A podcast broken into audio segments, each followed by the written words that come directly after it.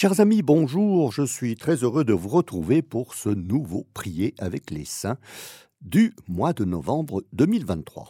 Eh bien, on va commencer par un petit retour en arrière. Il y a exactement un an, lors de cette même émission de Prier avec les saints, eh bien, je vous rappelais que c'était un peu votre émission dans la mesure où vous pouviez intervenir de façon interactive pour demander de prier à vos intentions, ou bien pour demander quelques renseignements au sujet de saints particuliers. Oui, bien sûr, cette émission est en direct, et il est parfois compliqué d'intervenir pour ne pas perturber le fil des explications. vous me connaissez maintenant, vous savez que je suis un grand bavard et un intarissable parleur aux yeux de l'Éternel. Plaisanterie à part, ben, j'ai toujours beaucoup de choses à vous dire vous savez que je m'efforce de vous présenter les saints importants du mois, avec une mention spéciale pour des saints suisses ou en rapport avec la Suisse, comme ça va être le cas aujourd'hui, et aussi des saints peu connus, mais qui méritent d'être portés à votre connaissance. Et croyez-moi, comme le calendrier mentionne en moyenne une bonne vingtaine de saints de bienheureux et de vénérables pour chaque jour du mois, eh bien, le choix est souvent assez difficile à faire. Bon, je m'efforce aussi de vous indiquer pour quel cas particulier on peut invoquer l'intercession de ces saints, même s'il n'est souvent pas facile de trouver la raison pour laquelle ce saint est invoqué, et surtout le pourquoi de sa protection sur les personnes et les professions, catégories de métiers. Quelquefois, il y a des choses très bizarres. Alors, c'est pourquoi, bah, quand il y a beaucoup de choses à dire sur tel aspect d'une dévotion ou sur la vie de tel saint, bah, une intervention en direct peut perturber la présentation, la rendre incomplète ou même ne pas la citer tout simplement. Ce qui serait dommageable pour l'intérêt de l'exposé. Je vous proposais alors, et je vous le repropose, plus qu'une intervention en direct, eh bien de faire une sorte d'interactivité différée, c'est-à-dire qu'au lieu de parler en direct, ce qui pour bon nombre d'entre vous pourrait être chose peu facile, surtout de présenter vos problèmes publiquement, eh bien, vous pouvez intervenir par écrit ou par message, par mail ou SMS à toutes les adresses que vous trouvez sur notre site ou sur les cartes que vous recevez de temps en temps. Ou bien aussi, tout simplement, m'écrire à mon nom, Renato, Radio Maria Suisse Romande, chemin de Beau-Rivage 6, 1010 Lausanne. Vous m'exposez votre situation, vos intentions, vos demandes concernant tel ou tel saint, ou pour quel cas particulier les invoquer. Et je vous répondrai de façon anonyme, si vous le souhaitez, dans l'émission qui suivra, en m'efforçant de vous apporter toutes les réponses que vous vous posez au sujet de saints particuliers ou d'intentions de prière. Bon, bien sûr, vous pouvez toujours aussi appeler au 021 313 43 90. Il y a toujours quelqu'un pour vous répondre et enregistrer vos demandes et intentions. Eh bien voilà, nous sommes en novembre, sauf bien sûr si vous écoutez cette émission en différé à un autre moment de l'année. Et le mois de novembre, c'est le mois des saints, c'est le mois des défunts, dont on a commémoré la mémoire les 1er et 2 novembre dernier. Mais je voudrais revenir sur cette célébration de fin octobre qui est présentée dans les médias et les publicités comme une fête pour les enfants à caractère tout à fait bénin et festif. Je veux dire par là la célébration d'Halloween, dont je vous ai amplement parlé dans un prier avec les saints du 8 novembre 2021, intitulé Saint Grégoire d'Einsiedeln. Et je ne vais pas vous répéter maintenant l'histoire de cette manifestation, sauf que j'aimerais apporter quelques précisions supplémentaires après avoir entendu des commentaires au sujet d'Halloween qui m'ont fait sursauter. Certains parents trouvent cette fête bien sympathique c'est la fête des enfants, car ils adorent se déguiser. Oh, donc c'est pas bien méchant. Ah, c'est pas bien méchant. La fête des enfants, mais euh, à ma connaissance, il n'y en a qu'une, et c'est Noël, la fête de la lumière, de la joie, de la naissance de la lumière qui a vaincu les ténèbres, la fête de l'amour, celui de Dieu pour les hommes, un amour si grand qu'il vient lui-même sur terre, en la personne de Jésus, pour sauver l'humanité. Halloween, mais c'est la nuit. C'est les ténèbres, les monstres, les sorcières, les squelettes, la mort, les rites sataniques, les démons, les bêtes qui font peur comme des araignées et j'en passe, et aussi et surtout les déguisements les plus hideux et effrayants, et pour cause. Une des origines de cette célébration qui évoque la nuit de l'année où les démons viennent sur terre pour emmener avec eux le plus d'âmes possible, surtout celles des enfants, est que justement les enfants se déguisent pour ne pas être reconnus par ces mêmes démons. Et ils mettent des déguisements des plus effrayants pour se faire passer pour un démon, afin que le vrai démon soit trompé et mis en fuite. Bon, si cela est considéré comme gentil et sympathique, eh bien c'est que l'on ne sait absolument pas de quoi est capable le diable. Écoutez plutôt ce que disait à propos d'Halloween le père Gabriele Amort, le célèbre exorciste du diocèse de Rome décédé en 2016. Il dit Fêter Halloween, c'est chanter Hosanna au diable, lequel, s'il est adoré, même seulement pour une nuit, il pense avoir des droits sur la personne qui l'honore. La fête d'Halloween est une sorte de séance spirite présentée sous la forme d'un jeu l'astuce du diable est justement là. En effet, la plus grande ruse du diable est de faire croire qu'il n'existe pas et de masquer toutes ses interventions sous des façades anonymes et bienveillantes, plaisantes et même innocentes. Eh bien, nous voilà avertis. Donc, prudence, chers amis, très grande prudence avec ces manifestations qui semblent être des fêtes et des amusements très plaisants. La réalité est tout autre. Qui fêtons-nous aujourd'hui? Lundi 13 novembre, Saint-Imier, ermite du Val de Suse, dans le Jura suisse. Le Val de Suse, il va à peu près de la Chaux-de-Fonds jusqu'à Bienne. Eh bien, voici un saint bien de chez nous, puisqu'il est né en 570 au château familial dans une petite noblesse près de Lunier, au nord-est de la Joie, une quarantaine de kilomètres de Bâle. Mais sa vie tient à la fois de l'histoire et de la légende, comme beaucoup de personnages de son temps. Et ce que nous savons, eh bien, est dû à l'excellent exposé de M. Hervé Dillman, qu'il fit le 18 septembre 2010 à Saint-Ismier, commune française près de Grenoble, à l'occasion des 27e Journées du patrimoine. Imier, avec H, ou Ismier, sans H, ou Imer, avec Y, a été formé très jeune à la piété et aux lettres classiques. Il menait une vie solitaire à l'écart du monde et de ses vices, qu'il fuyait pour se retirer pour méditer dans les forêts autour du château. Mais ne, trouvant pas assez de solitude pour ses méditations, eh bien, il demanda à son père la permission de se retirer pour une vie de prière, et il s'installa avec son serviteur Adalbert dans la vallée de la Suze, qui était déserte. Il obtint aussi la permission de Marius, évêque d'Avanches, oui, Saint-Mère, qui possédait cette vallée. Là, Imier et Adalbert défrichent et cultivent de quoi subvenir à leurs besoins. Mais ils quittent la région au bout d'un an pour suivre Saint-Mère, qui transfère l'évêché d'Avanches à Lausanne. Imier demande à ce qu'un endroit lui soit attribué pour défricher et pour cultiver, comme il faisait dans la vallée de la Suze. L'évêque le prit aussi à son service et l'ordonna prêtre. Mais Saint-Mère mourut le 31 décembre 594. Imier décide alors de se rendre en Terre Sainte, accompagné d'Adalbert. Il arrive à Jérusalem en 598, après s'être arrêté à Rome, reçu par le pape Grégoire Ier, Saint Grégoire le Grand, et aussi après un séjour à Constantinople. Tout en visitant les lieux saints, et en pratiquant veille, jeûne et prière, il se mit aussi à l'apprentissage du syriaque et de l'arabe. Pendant son séjour, il vint en aide aux habitants d'une île, on ne sait pas trop laquelle, peut-être Chypre, peut-être Malte. Ces habitants se plaignaient d'être attaqués par un énorme griffon. Bon, le griffon est une créature mythique. C'est probablement un grand rapace qui s'en prenait aux animaux et même aux hommes. Imier se rendit sur les lieux et réussit à chasser l'animal, ce qui lui valut une grande réputation de sainteté. Et c'est pourquoi, lui qui est toujours humble, en 601, il décida de revenir en Europe. Sans Adalbert, peut-être est-il mort, en tout cas, on n'en a plus aucune mention. En passant par Marseille, puis Lyon, dont le nom Lugdunum lui rappelait celui de son village Lugdunier, Lunier, il se rend aussi à Tours, sur le tombeau de Saint-Martin, et y revint dans la vallée de la Suze, où il construit une église en l'honneur de Saint-Martin. Il bâtit aussi quelques petites maisons pour abriter ceux qui viennent le rejoindre, car sa réputation de sainteté va en grandissant. Il accomplit de nombreux miracles, guérisons, conversions, et c'est dans cet environnement qu'Imier meurt le 14 novembre 615 à l'âge de 45 ans. Le martyrologe romain le célèbre le 13 novembre.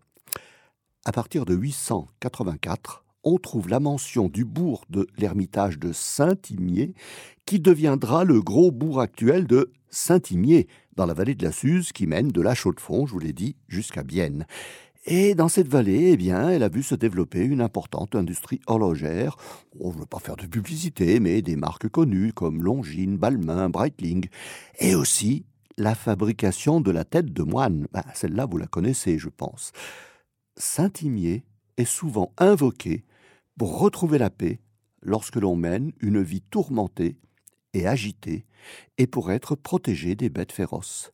Oh, il y aurait aussi tout un côté légendaire à développer autour de la griffe du griffon qu'Imier a rapporté avec lui et qui a été l'objet de quelques miracles. Oh, mais ceci, c'est une autre longue histoire. Eh bien, quel saint avons-nous fêté ces derniers jours? Bah, Le 1er novembre, la Toussaint, la fête de tous les saints connus et inconnus. Et dans ce même prier avec les saints du 8 novembre 2021, en plus de celle d'Halloween, je vous parlais de l'histoire de cette fête et de celle des défunts qui suit le lendemain. Aussi, eh bien, je ne vais pas vous faire euh, tout l'historique, je ne vous ferai qu'un simple résumé en vous invitant à réécouter l'émission du 8 novembre en podcast sur notre site. L'origine de la Toussaint est lointaine. Le 13 mai 610, le pape Boniface IV avait consacré le Panthéon de Rome à Sainte Marie et des Martyrs. Le 13 mai devenait ainsi la date de la commémoration de tous les martyrs et de tous les saints. Le pape Grégoire III, qui a été pape de 731 à 741, dédicace un 1er novembre une chapelle de la basilique Saint-Pierre à tous les saints. Et en 835, le pape Grégoire IV étendit la fête à toute l'Église. Et c'est l'empereur Louis le Pieux, fils de Charlemagne, qui la fit célébrer le 1er novembre dans tout son empire carolingien.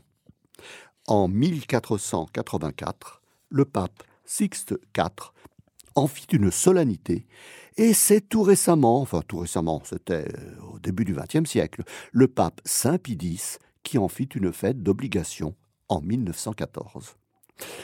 1er novembre, c'est aussi la fête des saints Jérôme Hermosilla et Valentin Berrio Ochoa, deux évêques dominicains, ainsi que saint Pierre Almato Ribeira, prêtre dominicain, tous trois décapités en 1861 à Haidwong, au Tonkin, sur l'ordre de l'empereur Tuduc. Oh, il est bon de commémorer ces trois martyrs, vu que Missio Suisse, les œuvres pontificales missionnaires de Suisse, ont été en union avec l'Église du Vietnam pendant le mois d'octobre 2021, mois de la mission universelle. Ces saints ont été canonisés le 19 juin 1988 par Saint Jean-Paul II, avec les autres saints martyrs du Vietnam fêtés le 24 novembre, on les verra donc plus loin. 2 novembre, les trépassés, commémoration des fidèles défunts. Eh bien, cette commémoration remonte à l'année 820. Amalère, abbé d'une abbaye de Metz en Lorraine, fait mention pour la première fois d'un office pour les défunts afin de prier pour les âmes du purgatoire. En 998, Odilon, abbé de Cluny, institue au 2 novembre une commémoration de tous les trépassés. Le pape Léon IX l'approuvera en 1050.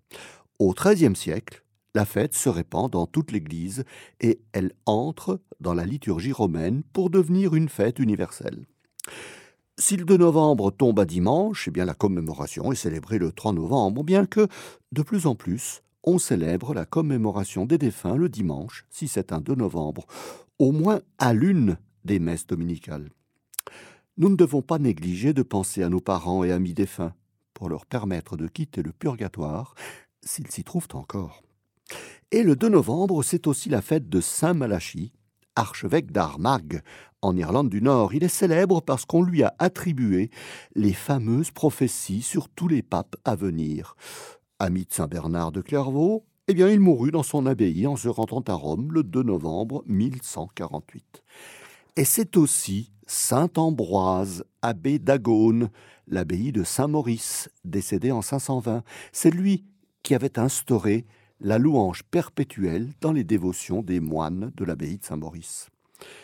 3 novembre, un saint assez connu, Saint Hubert, évêque de Tongres, Liège, Maastricht. Décédé en 727, il est de la famille de Charles Martel. Il épousa Floribane, la fille du roi d'Agobert. Oui, c'est lui, celui qui mettait sa culotte à l'envers, vous vous souvenez de la chanson.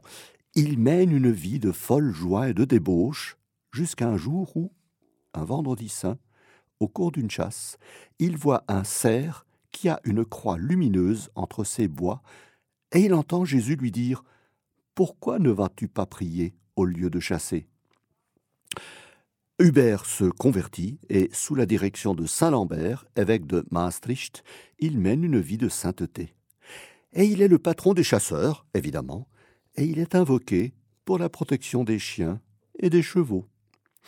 On fait aussi Saint Berthold, décédé en 1197. Il a été le père abbé d'un monastère de moines et d'un monastère de monial à Engelberg, dans le canton d'Obwald, au pied du Titlis.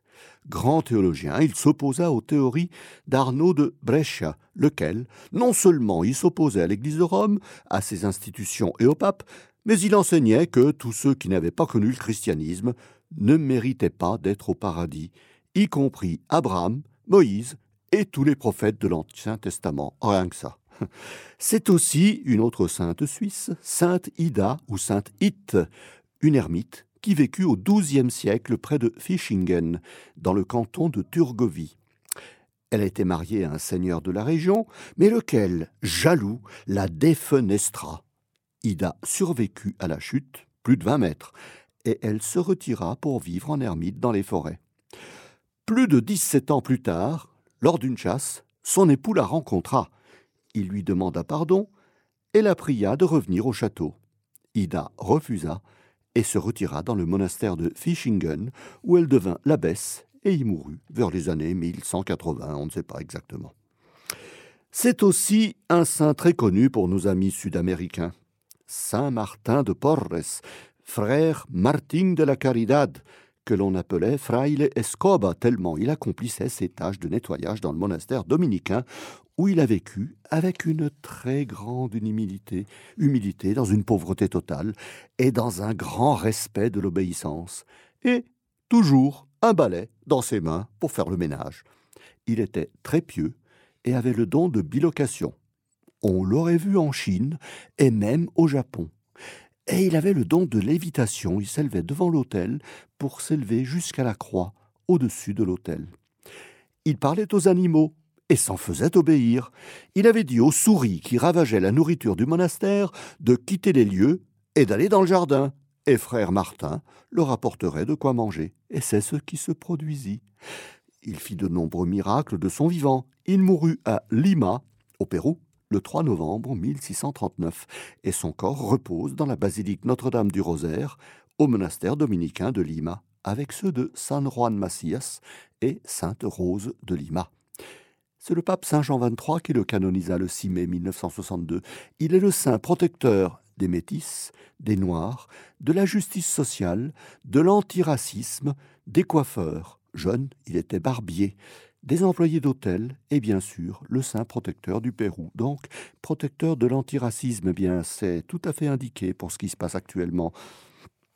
4 novembre, un saint connu, Saint Charles Borromée, décédé en 1584, il a été archevêque de Milan et cardinal. Il a mis en œuvre dans tout son diocèse, qui comprenait aussi l'actuelle région du Tessin, les décisions du Concile de Trente lors de la contre-réforme catholique. Il a créé de nombreux séminaires pour la bonne formation des prêtres. Il dépense toute sa fortune pour les pauvres. Il est très proche du peuple et lors de l'épidémie de peste de 1576 à Milan, il va lui-même soulager les malades, ignorant les dangers de la contagion. Pour cela, il est invoqué dans les épidémies pour la protection des évêques et du clergé. Alors, n'hésitons pas à le prier en ce moment pratiquement éprouvant. Je vous signale, pour celles et ceux qui seraient intéressés, que on vient d'ouvrir la crypte à la cathédrale de Milan qui avait été fermée quelques mois pour rénovation. Et dans cette crypte, il y a le corps de Saint Charles Borromée. Et puis c'est aussi Jessé, le père du roi David, et donc, par l'arbre de Jessé, le fondateur de la filiation de Jésus, qui, par Joseph, descendant de David, est appelé fils de David. 5 novembre, quelqu'un que vous ne connaissez pas, et pourtant, vénérable Giorgio Lapira. C'est un laïc italien décédé le 5 novembre 1977 qui a longtemps été le maire de Florence.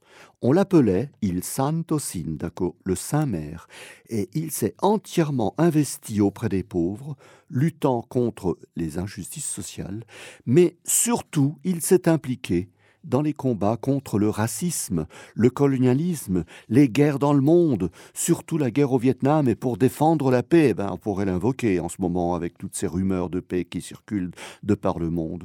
Il a donc mené une vie très simple, mais débordante d'activité et d'enthousiasme. Et si je le cite aujourd'hui, c'est parce que sa devise était Sperare contro ogni speranza, espérer contre tout espoir. Eh bien, ce qui est particulièrement bien indiqué pour notre époque. 6 novembre, un autre saint suisse, Saint Protet ou Saint Pré, décédé vers 652-653. Il a été évêque de Lausanne. Il aurait été enseveli à Saint-Pré, qui a pris le nom de l'évêque pour devenir cette bourgade sur le Léman. Et c'est surtout Saint Léonard de Noblat.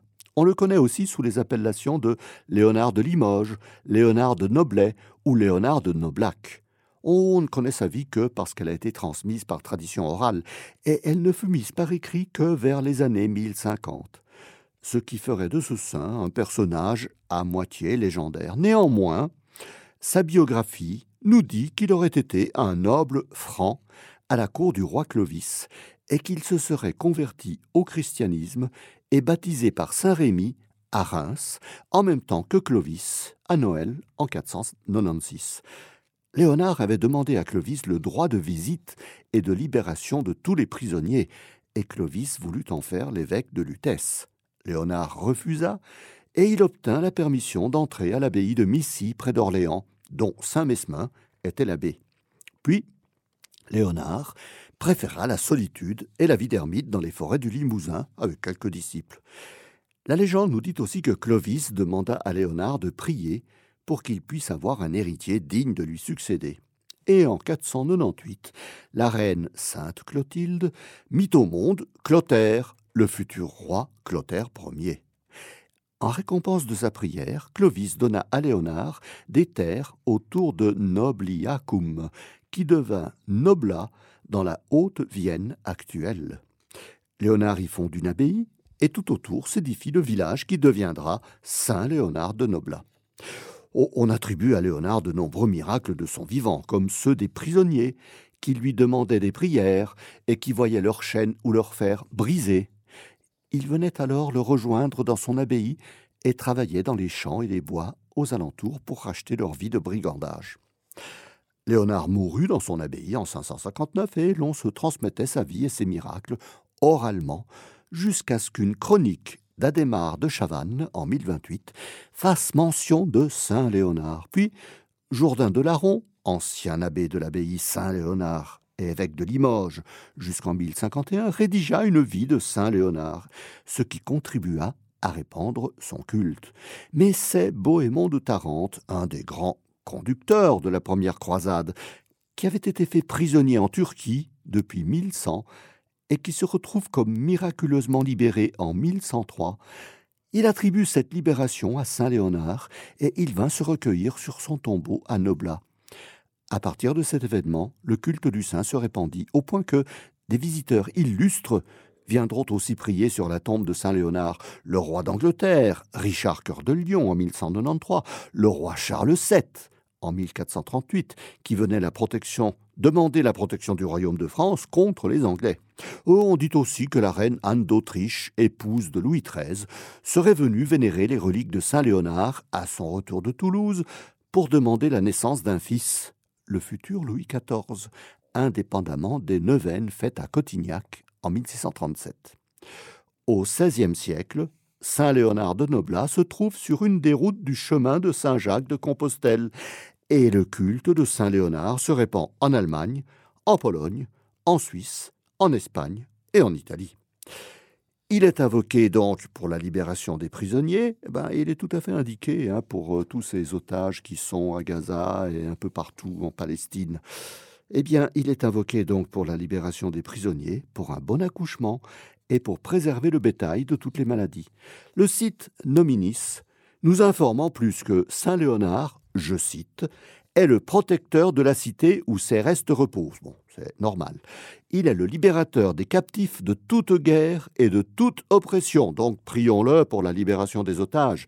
Il est l'ami des faibles avides de justice et de dignité, le soutien des malades, des isolés, des abandonnés, le protecteur des mères dans l'attente de l'enfant qui va naître, et c'est à lui qu'on confie en certains pays les animaux, chevaux, bœufs, mais il est surtout intercesseur auprès de Dieu de tous les hommes qui veulent se libérer de l'égoïsme et de l'orgueil. Ouh là là, là là, je parle, je parle, je dis des dates, des événements. Comme c'est un peu, un peu confus, non, chers amis. Alors, évidemment, nous allons faire une petite pause et comme nous sommes au mois de novembre, nous allons penser à nos défunts. Je vous invite à écouter le requiem qui était chanté au début de la messe pour les évêques et les cardinaux décédés dans l'année, célébré par le pape François. C'était le 4 novembre 2021.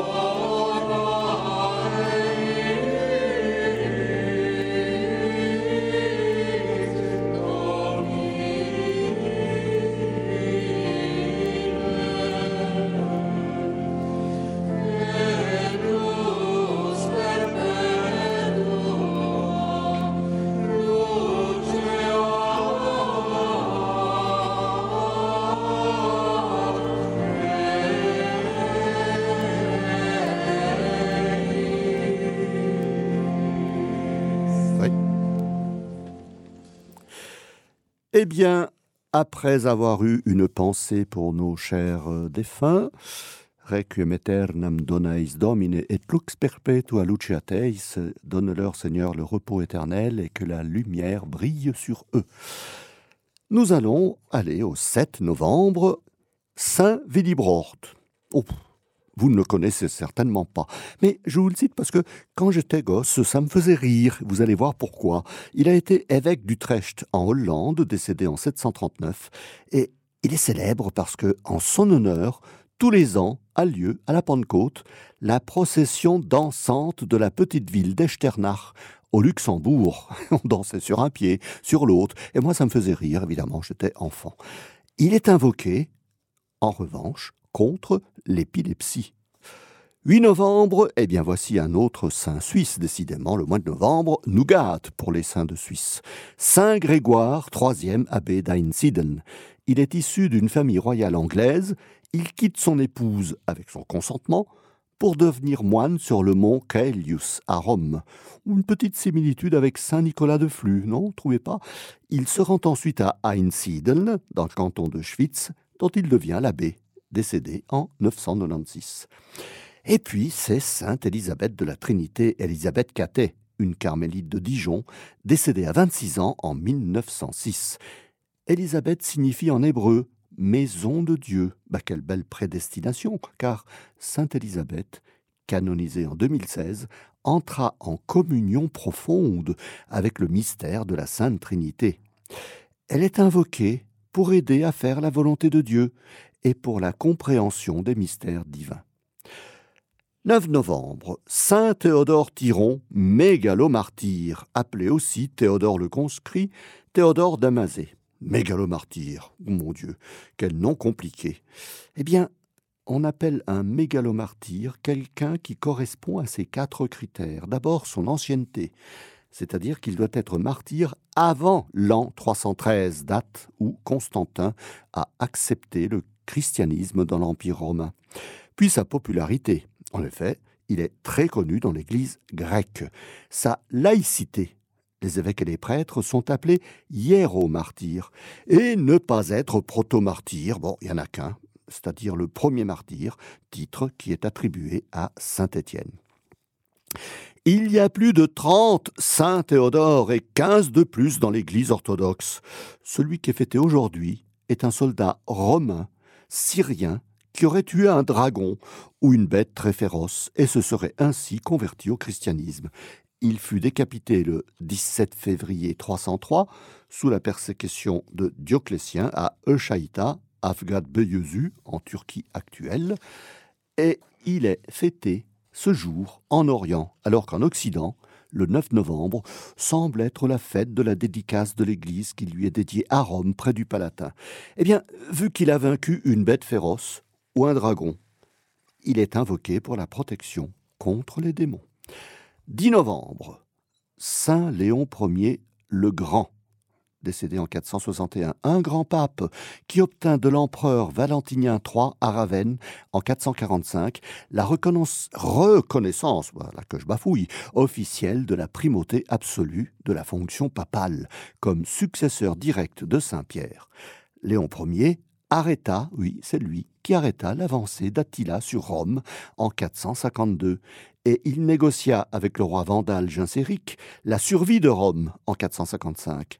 Saint Léon est invoqué pour la protection contre les hérésies et contre le découragement. Priez-le, chers amis, priez-le, il vous écoutera. 11 novembre, voilà un saint que tout le monde connaît, Saint Martin de Tours, décédé en 397, appelé aussi Martin le Miséricordieux ou Martin des Champs. C'est un légionnaire romain, originaire de Pannonie, l'actuelle Hongrie, célèbre pour avoir été l'évêque de Tours, le fondateur du monachisme en Gaule, mais surtout parce qu'il a partagé son manteau avec un pauvre, ce qui lui valut sa conversion, car ce pauvre lui apparaît en songe comme étant Jésus. C'est un saint très populaire en Suisse romande. Il est particulièrement fêté en Ajoie, le deuxième dimanche de novembre, avec ce fameux repas à base de cochon. On le fait aussi dans le village de Saint-Martin, dans le canton de Fribourg, où l'on fait une bénichon en son honneur le dimanche le plus proche du 11 novembre. La ville de Vevey, dont Saint-Martin est le patron, il paraît qu'il y serait venu quand il était officier romain à sa foire de la Saint-Martin, je crois qu'elle existe toujours, le mardi le plus proche du 11 novembre. C'est le maintien d'une des grandes foires instituées en 1470 par le duc de Savoie, le bienheureux Amédée IX. Et plus récemment, je crois que ça existe aussi, depuis 1995, le village de Pessy, dans le canton de Genève, à côté de Satigny, a aussi sa Saint-Martin pour célébrer la fin des vendanges avec le hameau voisin de Chouilly qui organise la fin des vendanges, évidemment, qui organise le tir des boîtes contenant de la poudre qui explose quand on les tire. Saint-Martin est invoqué pour la guérison des rhumatismes. Et puis, 12 novembre, donc c'était hier, Saint René d'Angers ou, eh oui, Saint Renato di Sorrento. C'est mon saint patron. Et c'est le même saint légendaire, dans la mesure où Saint Maurille, évêque d'Angers, serait ou non lui aussi légendaire.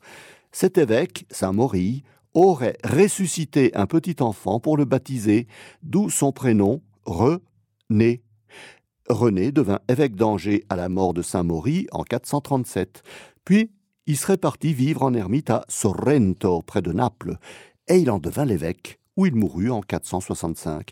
C'est Charles d'Anjou, roi de Naples et de Sicile, frère du roi Louis IX, Saint Louis, qui aurait fait rapporter à Angers les reliques de Saint René au XIIIe siècle? Eh bien, c'est un étrange paradoxe, chers amis, que mon saint patron soit légendaire, moi qui m'occupe de traditions, de légendes, pour vous transcrire au mieux la réalité historique des événements. Un saint légendaire. Eh bien voilà, faisons, comme si c'était réel. Eux, je pense qu'il a été réel. Saint René est le patron des sabotiers, et il est invoqué pour un bon accouchement. Bien, moi, je le prie pour que je continue toujours à accoucher de choses euh, intéressantes à vous raconter tout au long de ce parcours à Radio Maria Suisse Romande. Quels sont les saints importants à venir pour ce mois de novembre? Eh bien, le 15 novembre, Saint Albert le Grand. Il a été dominicain, professeur à Paris, où il a eu comme élève Saint Thomas d'Aquin il a voulu concilier la pensée du philosophe grec Aristote avec le christianisme. Il devient évêque de Ratisbonne, en Bavière, Regensburg, la ville où Benoît XVI a enseigné la théologie de 1969 à 1977. Il renonce à sa charge pour vivre pauvrement à Cologne où il meurt en 1280. Oh, il n'a été canonisé et fait docteur de l'Église qu'en 1931. Il est le saint patron des savants, des étudiants et de tous les scientifiques qui étudient la nature. 16 novembre, Saint-Euché, presque, presque en rapport avec la Suisse. Il a été évêque de Lyon, décédé en 449, et oui, il est connu pour avoir écrit la première et plus ancienne histoire du martyr de Saint-Maurice et de la Légion thébaine. C'est aussi San Giuseppe Moscati, un laïc et médecin de Naples, décédé le 12 avril 1927, mais pour ne pas faire coïncider sa fête avec les fêtes pascales, elle est déplacée au 16 novembre, jour où son corps a été transféré à l'église du Gesù Nuovo à Naples, le 16 novembre 1930. Il a été canonisé par Jean-Paul II le 25 octobre 1987. Il est le protecteur du personnel de santé et il est aussi invoqué pour la conversion des scientifiques athées. Eh bien, euh, invoquons-le, ça ne fera pas de mal. Sainte Gertrude de Elfta, aussi ce 16 novembre, décédée en 1301. Grande mystique germanique considérée comme l'une des initiatrices à la dévotion au Sacré-Cœur. Dans une apparition, Jésus lui a dit Tous sont capables de comprendre le langage de l'amour, précisément à l'heure où le froid lapidaire engourdit les cœurs qui n'osent plus ou ne savent plus comment aimer l'amour. L'amour, évidemment, c'est le cœur de Jésus une constatation faite au Moyen Âge, mais ô combien actuelle, chers amis.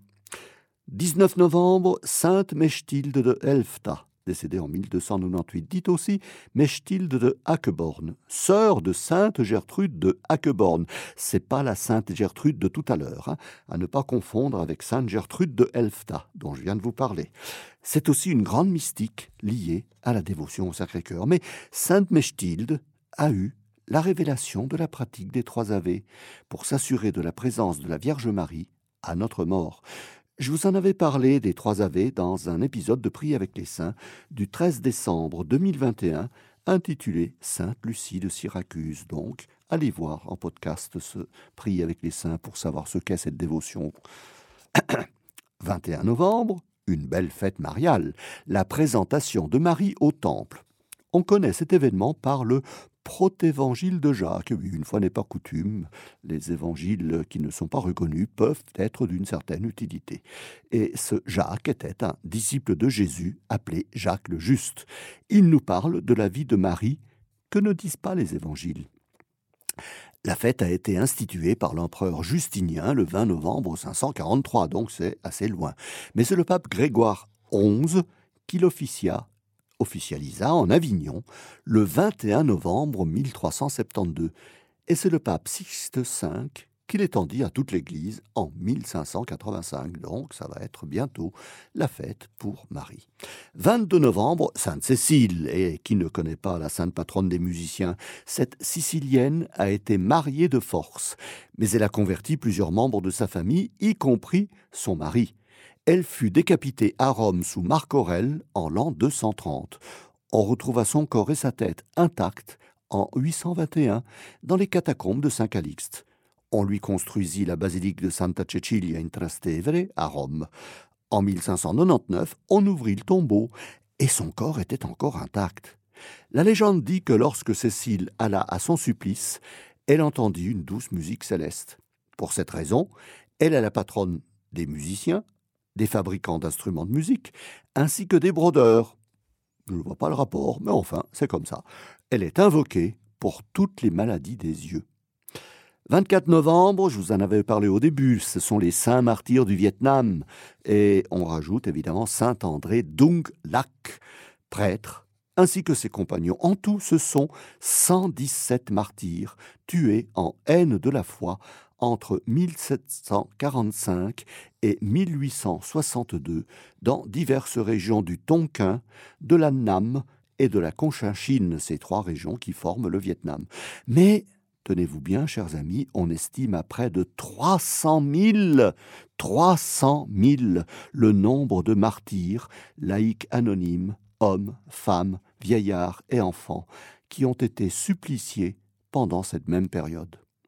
25 novembre, voici une autre sainte bien connue, Sainte Catherine d'Alexandrie, particulièrement vénérée au monastère du Mont Sinaï, où son corps, retrouvé intact au 8e siècle, y est conservé.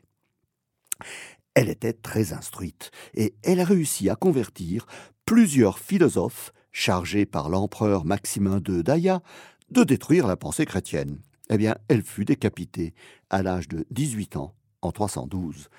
La légende nous dit qu'elle s'appelait Dorothée et que c'est Saint Jérôme qui l'appela Catherine du mot syriaque Kétar, qui signifie couronne, car Dorothée avait reçu la triple couronne de la virginité, de la science et du martyr. Avec Saint Nicolas de Myre, elle est la sainte patronne de la ville de Fribourg.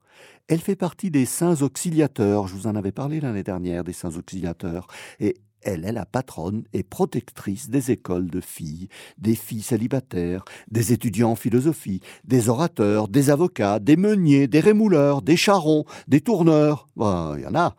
Elle est invoquée pour les maladies de la langue, contre le célibat et contre les dangers pour les femmes enceintes et contre la mort subite. En France, elle est en plus la patronne des bateleurs et des mariniers de la Garonne.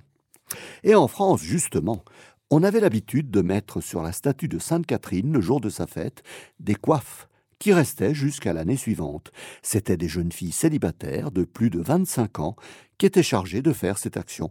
D'où l'expression coiffer Sainte Catherine. Cette expression signifiait que la jeune fille n'avait pas encore trouvé de mari. On l'implorait alors avec la prière suivante. Sainte Catherine, aide-moi, ne me laisse pas mourir célibataire. Un mari, Sainte Catherine, un bon Sainte Catherine, mais plutôt un que pas du tout. Catherine est l'une des voix entendues par Jeanne d'Arc. On fait aussi les bienheureux époux Luigi Beltrame Quattrocchi et Maria Corsini, qui ont eu une vie ordinaire vécue de façon extraordinaire, comme l'a dit Saint Jean-Paul II le jour de leur béatification, le 21 octobre 2001. Une vie toute simple, à Rome, faite de dévouement, de partage, de prière, de foi et de confiance, d'aide aux pauvres, en élevant leurs quatre enfants, deux garçons qui devinrent prêtres et deux filles qui devinrent religieuses. C'est un peu comme les parents de Sainte Thérèse de Lisieux. Ils ont été le premier couple à être béatifiés. Et si on peut les fêter séparément le jour de leur mort, c'est-à-dire le 9 novembre 51 pour Luigi et le 25 août 65 pour Maria, l'Église les fête ensemble le 25 novembre jour de leur mariage en 1905. Eh bien, c'est le cas aussi pour les époux mariens. Martin, ils sont fêtés le 12 juillet 1858, jour de leur mariage. 28 novembre, notre chère Sainte Catherine Labourée, c'est à elle que se manifesta Marie. à la rue du Bac à Paris en juillet 1830. Elle est décédée le 31 décembre 1876, mais sa fête est fixée au 28 novembre, car c'est dans la nuit du 27 au 28 novembre 1830 que Sainte Catherine eut la vision de la Vierge au globe et reçut la consigne de faire frapper la médaille miraculeuse. Sainte Catherine Labourée est invoquée dans toutes les nécessités et pour la protection des pauvres et des réfugiés. Eh bien, c'est aussi d'actualité. 30 novembre, pour terminer, Saint André, apôtre. Il est le frère de Simon-Pierre, Saint-Pierre, et à ce titre, il est appelé le protoclet, le premier appelé par Jésus, car c'est à lui que Saint Jean-Baptiste désigna Jésus comme celui qu'il fallait suivre. Après avoir évangélisé la Grèce, il fut crucifié à Patras en 62 sur une croix en X, dite depuis croix de Saint André. Ses reliques furent conservées à Patras, puis sa tête fut amenée à Saint-Pierre de Rome en 1462 et son corps dans l'église d'Amalfi près de Naples. En 1964, le pape Saint Paul VI et le patriarche de Constantinople, Athénagoras, se sont officiellement réconciliés et Paul VI rendit à Patras les reliques de Saint André les deux représentants des églises latines et orthodoxes, les frères André et Pierre, sont devenus les symboles de la marche vers l'unité entre catholiques et orthodoxes. Saint André est invoqué pour la protection des pêcheurs, les pêcheurs, euh, ceux qui vont pêcher le poisson, et des paralytiques. Il est aussi invoqué contre la goutte, la stérilité, la dysenterie, le torticolis et contre les injustices. Eh bien voilà, chers amis, de nombreuses choses à vous dire pour ce mois de novembre et je vous donne rendez-vous pour le prix avec les saints du mois de décembre où il y aura aussi beaucoup beaucoup de choses à vous dire. Bonne journée